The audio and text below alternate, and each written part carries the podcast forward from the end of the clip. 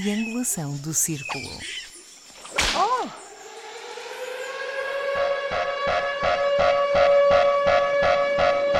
Olá, terráqueos! Já viram este som? É um aviso para vocês, é o som do novo normal. E aqui estamos nós para um novo episódio da Triangulação do Círculo. Já vamos no 96 episódio, quase nos 100, meu Deus, haverá surpresas nesse episódio centenário. Hum, duro. Aqui estamos neste, que é o 11 dia da invasão da Ucrânia. Eu sou o Daniel, vou tentar moderar este episódio e estou diretamente do meu novo bunker, algures na Zona Oeste. Porque sim, vocês ouviram o som e eu comprei logo um bunker novíssimo em forma. Eu sou o Miguel Gramonte e desta vez ouvem-me a partir de Zagreb, na Croácia. Oh, Uau. mais chata que eu plana, plana, Mas digamos. já foste a, a Josipa Gelachicha, é ok? Olha. que se chama aquela, aquela, aquela praça. Vim ainda, já, vim há bocado do Museu da Cidade de Zagreb, onde tive. Aquilo começa na pré-história, etc. E de repente senti-me no futuro, porque vi-me na era soviética. E foste ao hot pot? Hum, hum, hum. De onde é que Não- tu estás, Max? Eu estou. Ah, eu já digo, já digo, mas foste ao hot pot ou não? Not Tens que, yet. ir ao tens que ir, é um sítio muito engraçado, é pequenino, mas faz lembrar o finalmente.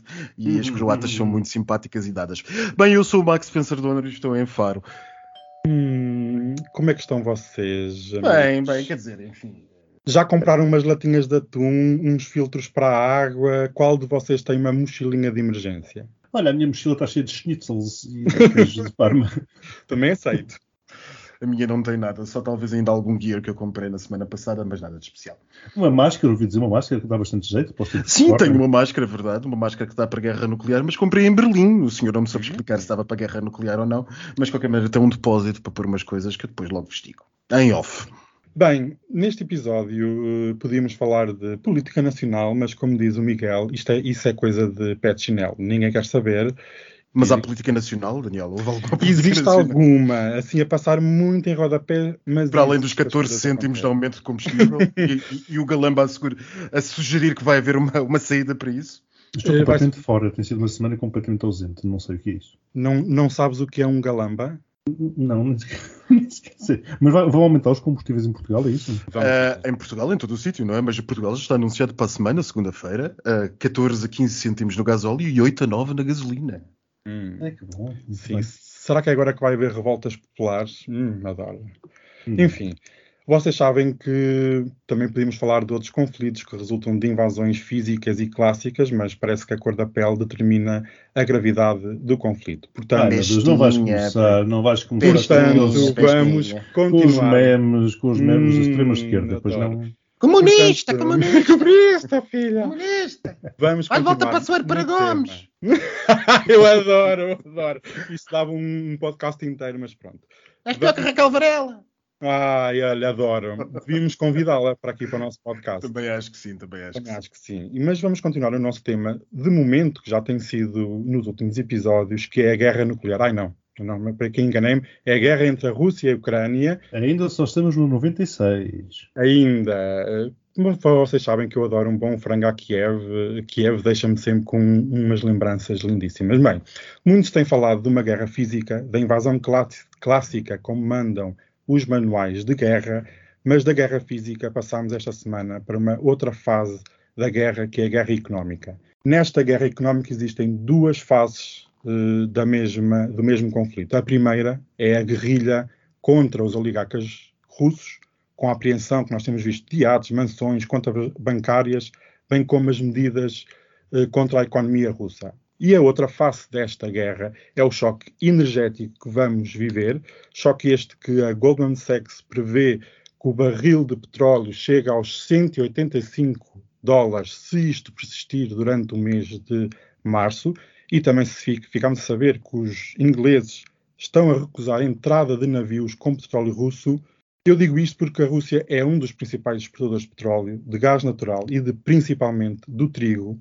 Esta matéria-prima que valorizou mais de 58% em dois dias, em, peço desculpa, em oito dias, e a Ucrânia, que é um dos principais exportadores de óleo de girassol, de milho, de trigo, alumínio, níquel e paládio. A par da Rússia, a Ucrânia também é um dos grandes exportadores deste metal. Metal este que é um dos mais raros do mundo, muito usado na indústria automóvel. A Renault é um belo exemplo de uma empresa que poderá colapsar em breve.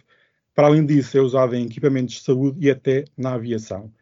A Rússia, até agora, está a fazer de tudo para que os europeus não metam a mão neste metal precioso e teremos, sem dúvida, ondas de choque que ainda estão por vir. Eu também vou aqui partilhar alguns dados estatísticos muito brevemente, só para termos uma noção da gravidade da situação. Como eu tinha dito, o trigo já valorizou em oito dias, desde o início da invasão, 58%, o óleo de palma, 47%, o milho, mais de 30%, o gás e petróleo, nem máximos históricos.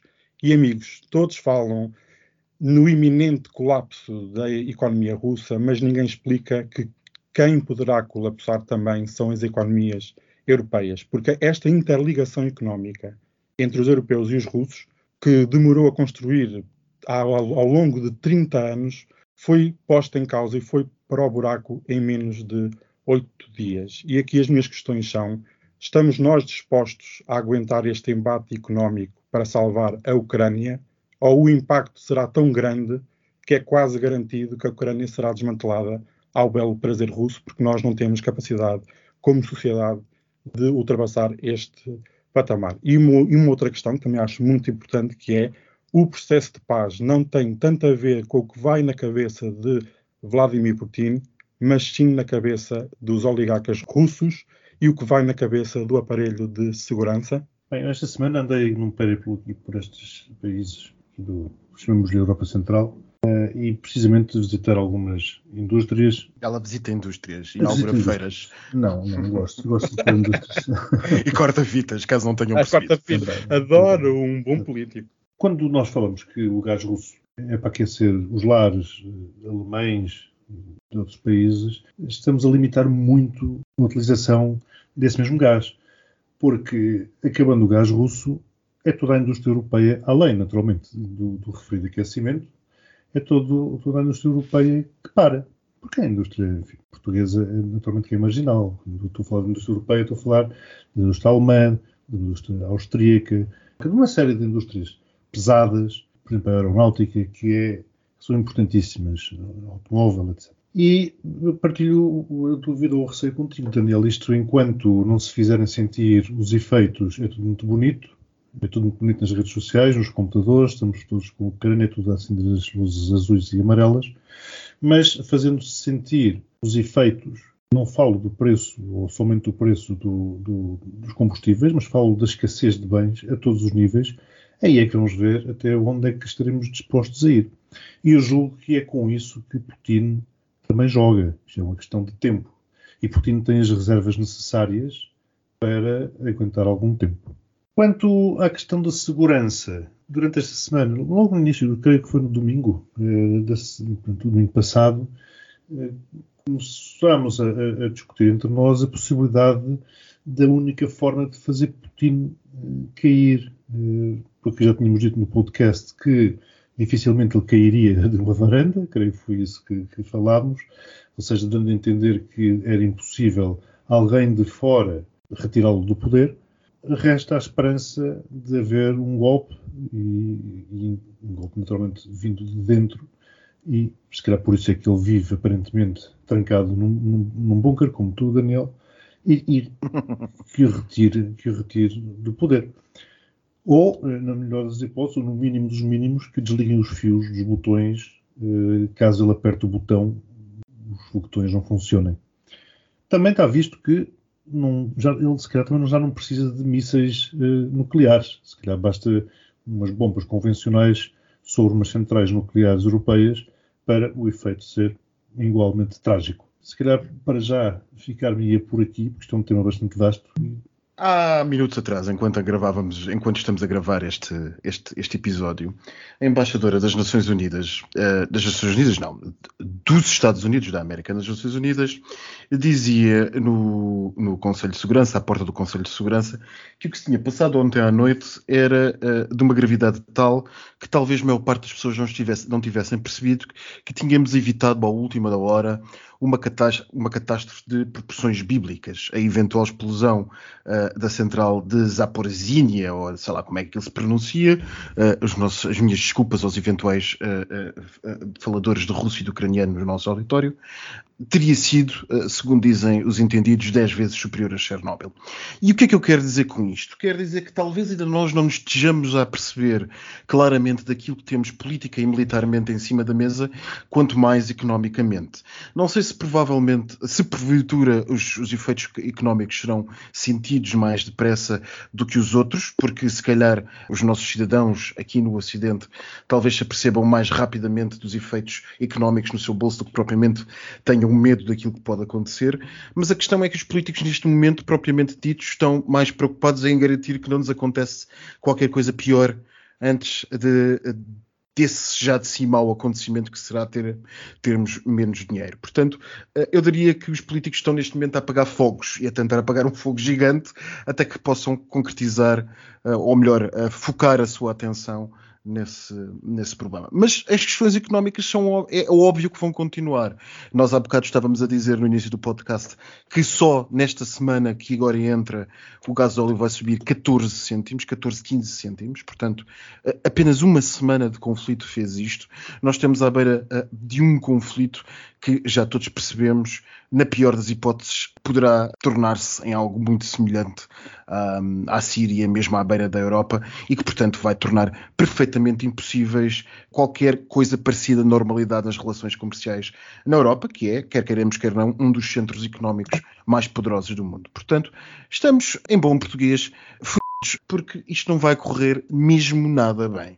As subidas vão ser generalizadas e, eh, de facto, a pedagogia de que é necessária fazer aos eleitorados e às opiniões públicas de que isto vai doer e vai doer mesmo muito, tirando Biden, que outros políticos têm feito. Um, ninguém, os políticos europeus terão, de, provavelmente vão resolver buscar a via do desculpabilizarem-se com aquilo do que está a acontecer, ao invés de de facto prepararem as suas opiniões públicas, eh, tanto ativa como passivamente, para aquilo que está a acontecer. E prepará-lo ativamente, passivamente, poderá ser preparar em termos de pedagogia e de, e de narrativa e de, de discussão política aquilo que vai acontecer, como ativamente através de instrumentos económicos preparadíssimos para aquilo que aí vem.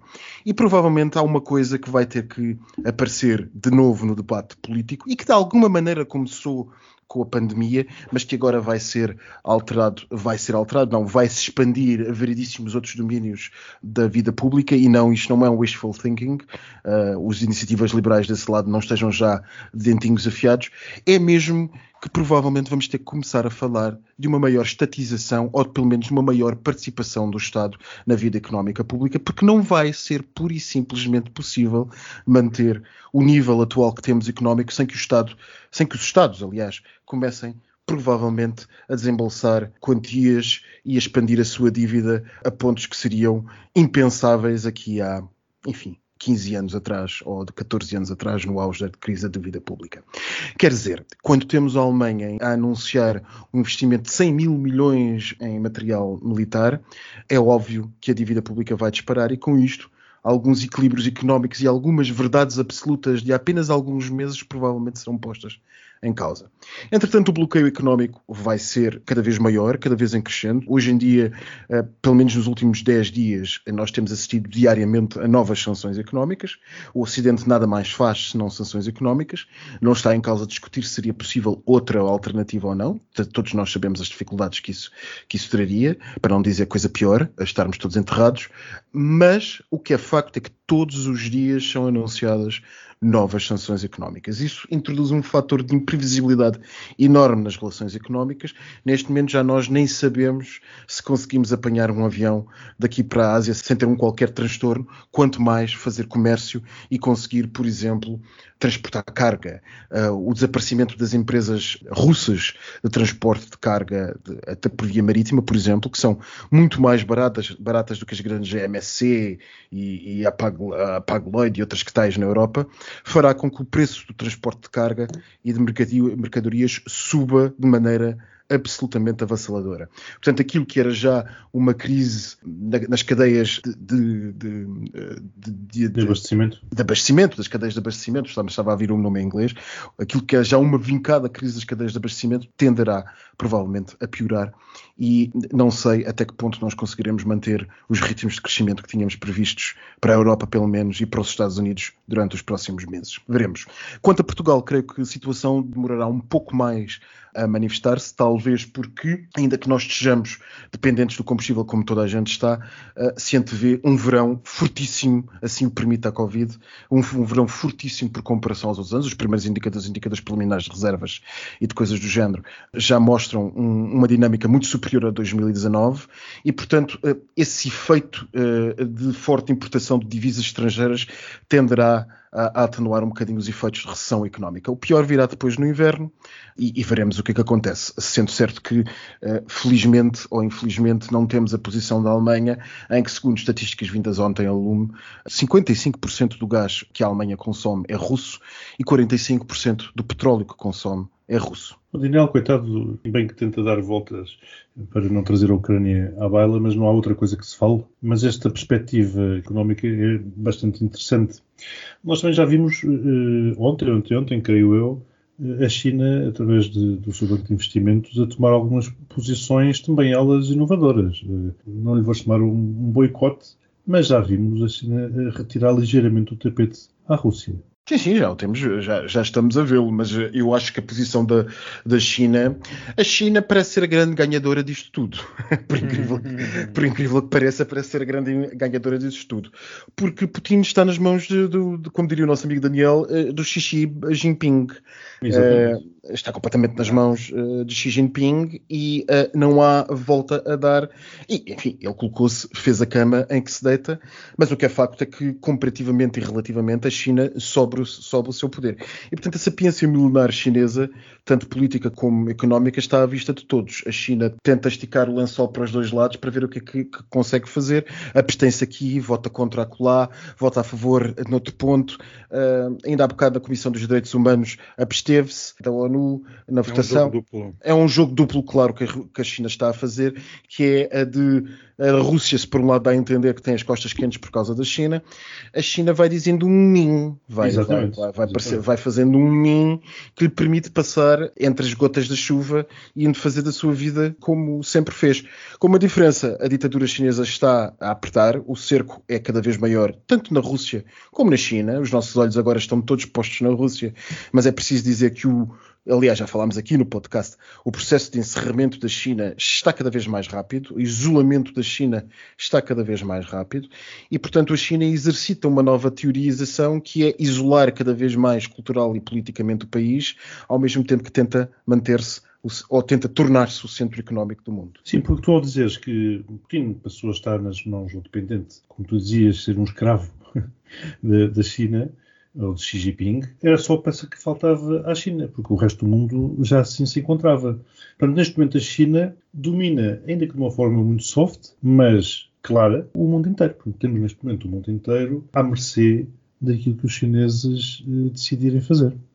Ah, e é preciso ver uma coisa também em termos de estratégia política e geopolítica, sobretudo. A Rússia está muitos passos à frente da China no que toca a capacidade militar e geopolítica. Já vimos que, pelos vistos, estão a precisar treinar um bocadinho as suas forças, mas o que é facto é que, em termos de força bruta, ninguém lhes tira essa capacidade tenha de forma uh, marcada, ao passo que a China não a tem. A China Sim, Max, é um, mas também é a única e, força que resta conj... à Rússia, não é? Mas é, é mas, mas é, atenção, mas é isso mesmo que eu quero dizer. Há aqui uma conjugação de uma mão lava a outra, que é eh, particularmente, particularmente eh, tenebrosa para o Ocidente. Sim, mas também, sendo a única força que lhe resta, e perdendo-a, a China passa a ter aquela que cada vez mais é utilizada, por exemplo, pelos Estados Unidos, que é o chamado soft power, porque o soft power chinês é brutal. Eles é que não têm exercido de uma forma tão ativa como os Estados Unidos o têm feito, por exemplo. Mas o dia que o queiram fazer, depois cá estaremos para ver o quão rápido eles conseguirão atingir os seus, os seus objetivos. Chineses, claro, sim, claro. Mas ainda assim o soft power chinês não vai ao ponto de conseguir influenciar as votações que nós vimos dos países africanos na Assembleia Geral das Nações Unidas, ainda nem no Conselho não. de Segurança. Ainda não. Portanto, a China ainda não está lá. A China está, está muito bem está... posicionada, muitíssimo bem posicionada, mas ainda não está lá. E, portanto, a China precisa de tempo, o que nos levaria a outra questão acerca do que fazer com a Rússia neste momento. Mas a China precisa de tempo para estar lá. Ainda não está lá. A Rússia, como sempre, com os seus erros constantes e o seu imperialismo, que a China não tem, isto é preciso, é preciso que se diga, a China não tem um imperialismo lá ocidental. Não tem. A China tem vontade de conquistar o mundo, mas de outra forma. Não é à forma russa ou europeia ou ou da cultura europeia como os russos uh, partilham. Não é. Portanto, o imperialismo russo é um imperialismo muito mais arrogante e mais insensato do que o expansionismo chinês. Vá lá. Os chineses controlam a África sem lá ter posto, sem nunca ter posto lá uma tropa. Bom, enfim, uh, na Somália, pelos vistos, há duas ou três fragatas que andam para lá uh, a patrulhar uh, chinesas, mas foi a primeira vez que, se, que oficialmente a China colocou tropas fora do seu meio natural. Portanto, não, eu acho que a China não está lá, a Rússia tem a mania que já está e sempre esteve, e portanto há aqui um jogo económico ou político da, da, da, China, que é aproveitar o facto do Ocidente estar num autêntico, numa autêntica corrida às armas, não tem outro nome, com o diabo à porta, uh, há que dizê-lo como deve, como deve ser, enquanto a China calmamente se fortalecerá. Sim, mas tempo, como tu referis há bocado, que a China precisa de tempo, tempo nunca foi um problema para a China. Sempre, nunca. A, o famoso, a famosa paciência dos chineses, não é? Uhum. Eles têm o tempo todo do lado deles, sempre tiveram, sempre estiveram dispostos a esperar o tempo que fosse necessário para atingirem os seus objetivos e são uns exímios jogadores de xadrez, de mahjong, pronto, e de xadrez também, com certeza. Mas já que estamos nesta política de alianças, porque numa guerra eh, mesmo confinada à Ucrânia e à Rússia, existem várias alianças internacionais. E eu queria tocar também aqui num ponto, que é a questão do Irão e do acordo nuclear que se prevê que tenha uma assinatura positiva muito em breve. Meus amigos, primeiro, o Irão sempre foi conhecido por alinhar em posições eh, russas e até chinesas. O que é que vocês acham que um, um possível acordo nuclear e até aí o inundar do mercado com petróleo uh, iraniano que tem sido até bloqueado com sanções já há muitos anos, como é que vocês encaram esta jogada política até do presidente Biden e da União Europeia? É uma forma de trazer o Irão para a esfera ocidental e roubar a Rússia de um aliado de peso na Ásia? É, Biden, coitado, não lhe resta muito mais.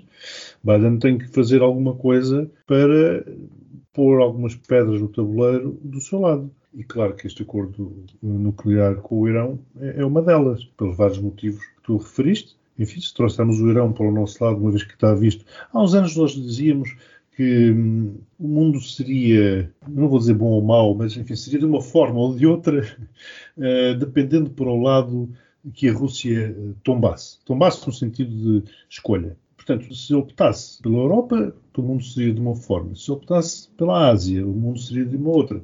Muito aparentemente, a Rússia optou pela Ásia e isso faz com que a balança esteja muito desequilibrada. E se realmente Biden conseguir chegar a um acordo com o Irão, em termos nucleares, e se com isso ainda conseguir trazer algum petróleo e inundar o mercado, como tu disseste, com o petróleo iraniano, seria muito bom. Isto é, é, muito curioso porque estamos sempre a falar de energia, destes combustíveis fósseis eh, e de energia nuclear e todos nós aparentemente nos esquecemos da transição energética e da, da pegada carbónica e de, de todos os problemas da crise ambiental com que todos nos preocupávamos há dois meses e que estão todos relegados para segundo plano nada como recorrer aos números para perceber uh, melhor as coisas. Aliás, o nosso amigo Daniel, que leva sempre em cima dos números, deve estar mais familiarizado com isto do que eu.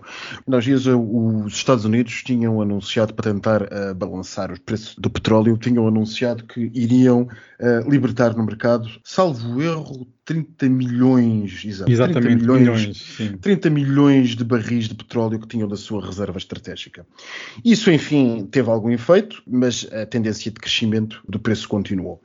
Agora, para percebermos o que está em causa com o Irão, o Irão tem reservas de, de petróleo total acumulado neste momento que não pode vender, tinha em 2020, para ser exato, 156.600 mil milhões de barris.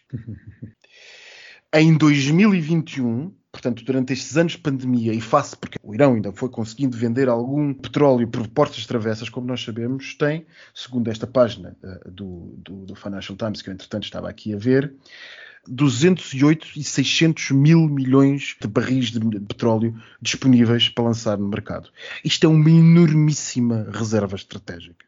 É uma enormíssima reserva estratégica que é muito maior do que aquilo que a Rússia tem e que é capaz de pura e simplesmente fazer baixar o preço. E, portanto, a, níveis bastante, bastante, níveis bastante aconselháveis e, não vistos desde há bastantes anos.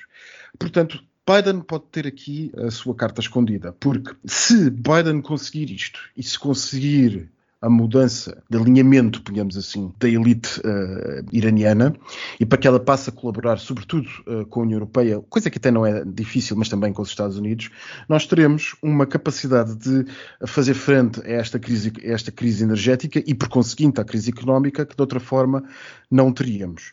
E ainda por cima atingir a Rússia no seu âmago, porque a Rússia, ainda assim, também por portas travessas, conseguirá vender o seu petróleo nos próximos tempos, quando mais não seja à Rússia, à Rússia à China, desculpem, mas se o preço internacional baixar, chinês não é burro, chinês não vai comprar mais caro só porque é da Rússia, chinês vai comprá-lo ao preço a que o mercado está. Portanto, eh, estando a, a comprá-lo ao preço a que o mercado está, a Rússia terá um fortíssimo problema, um enormíssimo problema, que é onde é que vai buscar divisas e onde é que vai buscar uh, rendimentos para alimentar o seu país. Portanto, uh, sim, uh, a responder à tua pergunta, Daniel, eu acho que isto pode ser uma, grande, uma enormíssima solução, mas até lá vamos sofrer muito. Sim, a minha questão. Se não morrermos todos antes no ataque. a minha questão aqui é realmente se nós encurralarmos Putin sob várias dimensões, uma delas económica, a um canto, que, que risco é que poderíamos estar a correr uhum. ao, ao não lhe darmos nenhuma porta de saída? É uma guerra nuclear, não? Pois, o problema, enfim, é, não sei, a questão. Esta noite assustou-me particularmente. Esta noite assustou-me particularmente. Que estávamos a falar disto há bocado. Estávamos a falar. Aliás, tem estado latente aqui na nossa conversa. Esta noite assustou-me particularmente porque se tivesse acontecido o que ontem se antevia que podia acontecer, nunca se chegou a dizer vai acontecer, mas a meio da noite estava, estava tudo o que era meio responsável de comunicação um bocado aflito com essa possibilidade, até porque nós víamos as imagens, as explosões ao lado dos reatores nucleares. Este mundo tinha acordado hoje de maneira muito diferente. Não sei o que é que teria acontecido, mas certamente seria de maneira muito diferente. Mas isso não quer dizer que isto não tenha consequências. Nós estamos eh, claramente a desenvolver, eh, eu não quero parecer Putin a dizer que o Ocidente está a arranjar razões para a guerra, mas que estamos claramente a ter cada vez mais razões para lhe chamar, vá lá, pomposamente um casus belli, e temos porque os Estados do centro e norte da Europa têm, e, e também do, do leste, uh, do leste, atenção, uh, e até a leste da própria Ucrânia, têm legítimo, a legítima posição neste momento de invocar que as suas populações estão em risco face a esta guerra.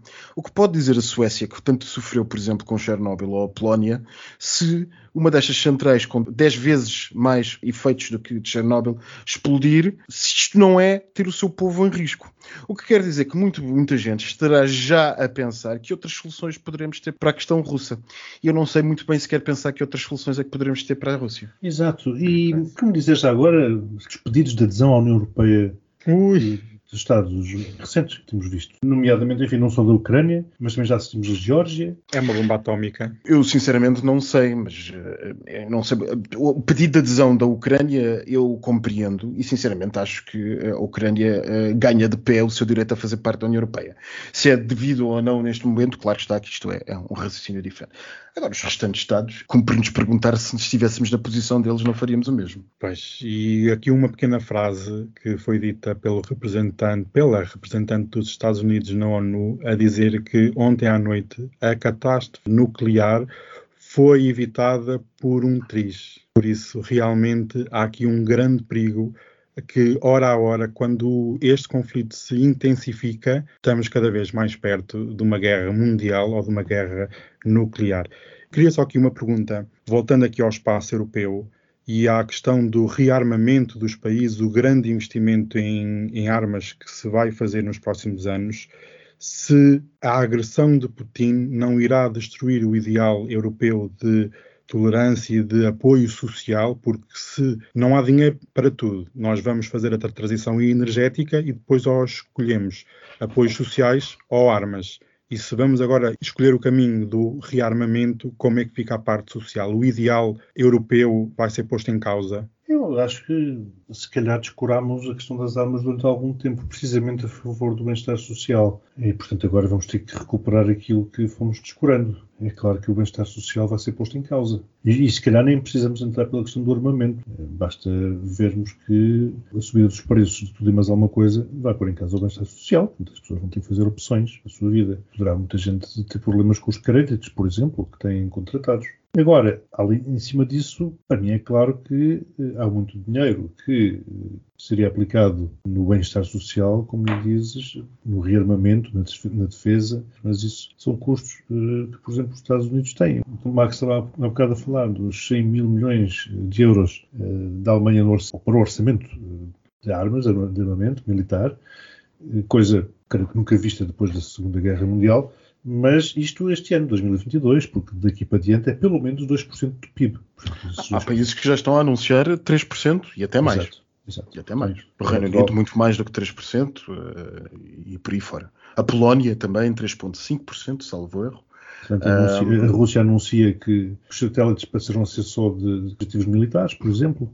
E para se perceber a dimensão, para se perceber a dimensão, desculpa interromper-te, Miguel, para se perceber a dimensão, por exemplo, do novo orçamento de defesa da Alemanha, ele é quase que um terço superior ao programa de ajuda externa que Portugal teve em 2011, 2010, 2011, que foram cerca de 65 mil milhões de euros.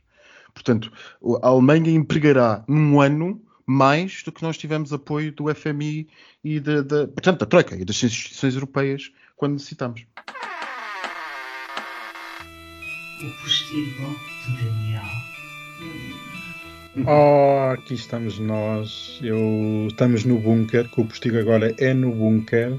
Não uhum. vai cair qualquer coisa, é mais escuro, úmido e propenso e é propício a bactérias, porque é tudo muito úmido. Está e a fungos, a fungos, vamos nos apanhar pé de atleta. Ai, que horror. Eu tenho aqui uns chinelinhos novos, hum, embalados, uh, higienizados para toda a gente. A pôr, exatamente. Ai, são bonitos, têm umas flores. Então, eu, isto apesar de ser escuro, tem que haver cor na vida, não é? Hum. Temos de estar todos coloridos. Bem, nós não estamos sozinhos, só virem barulhos aqui atrás. Estão ali pessoas, não sei quem é, entraram pela janela. pelo alçapão. Parece o Congresso norte-americano. Ui, olha, eu é que gostava assim de, um, de uma invasão daquelas, fogo, a virarem-me todo do avesso.